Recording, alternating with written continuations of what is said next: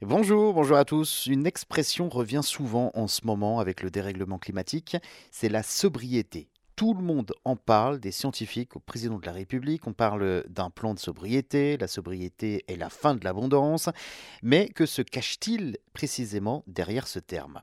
Alors la sobriété est l'inverse de l'ivresse, c'est la remise en question de nos comportements, individuels mais également collectifs. Historiquement, c'est un mode de vie, la sobriété est un art de vivre qui permet d'avoir une vie épanouie et épanouissante en minimisant la quantité d'énergie, de matière premières et d'eau.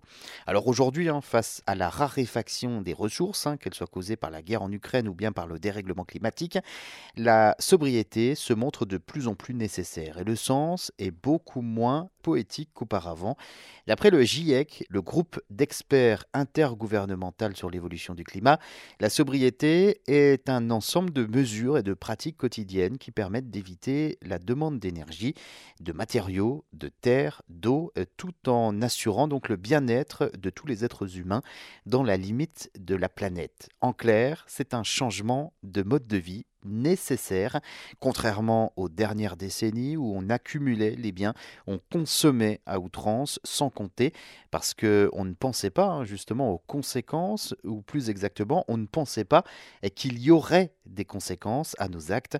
La sobriété, c'est donc changer de référentiel par nécessité face aux constats écologiques les plus alarmants. Alors, rien que cet été, par exemple, les incendies, les canicules, les inondations meurtrières au Pakistan, les sécheresses, ont matérialisé comme jamais la réalité du réchauffement climatique. Mais attention, la sobriété, ce n'est pas vivre plus mal. Hein. si vous chauffez par exemple votre maison à 19 degrés au lieu de 22, et cela vous permet d'être bien chez vous en hiver tout en consommant moins.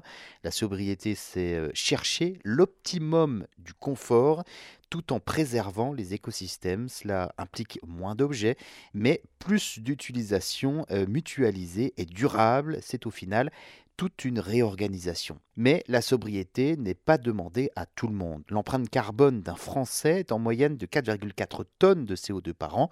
Un Américain produit 14,4 tonnes. Un Indien produit, lui, 1,7 tonnes de CO2 et un Africain 0,7. Les pays les plus riches émettent donc plus de carbone et dans ces pays, les plus riches émettent encore plus de carbone que les plus pauvres. Et je voulais également vous faire part de deux nouveaux podcasts, choses à savoir. Le premier s'appelle Dodo. Et si vous avez du mal à vous endormir ou euh, si vous voulez vous relaxer, ce podcast peut donc vous aider. On vous propose d'écouter des sons de la nature, des épisodes de 8 heures sans publicité où vous pouvez donc écouter par exemple la pluie en forêt, un ruisseau paisible ou le vent dans les branches ou encore le crépitement d'un feu de cheminée. Pour l'écouter, c'est gratuit. Cherchez simplement Dodo, son de la nature dans votre application de podcast. Et puis le second podcast à découvrir, c'est Affaires criminelles, plongé au cœur des affaires criminelles les plus euh, fascinantes de l'histoire, des meurtres, des enlèvements, des tueurs en série ou encore des cold cases. Euh, tous les lundis, Lucas vous raconte un des crimes les plus terrifiants des euh, annales judiciaires. Alors promis, vous n'aurez donc plus confiance en personne. Pour l'écouter, c'est simple, vous cherchez choses à savoir, affaires criminelles dans votre application de podcast. On compte sur vous.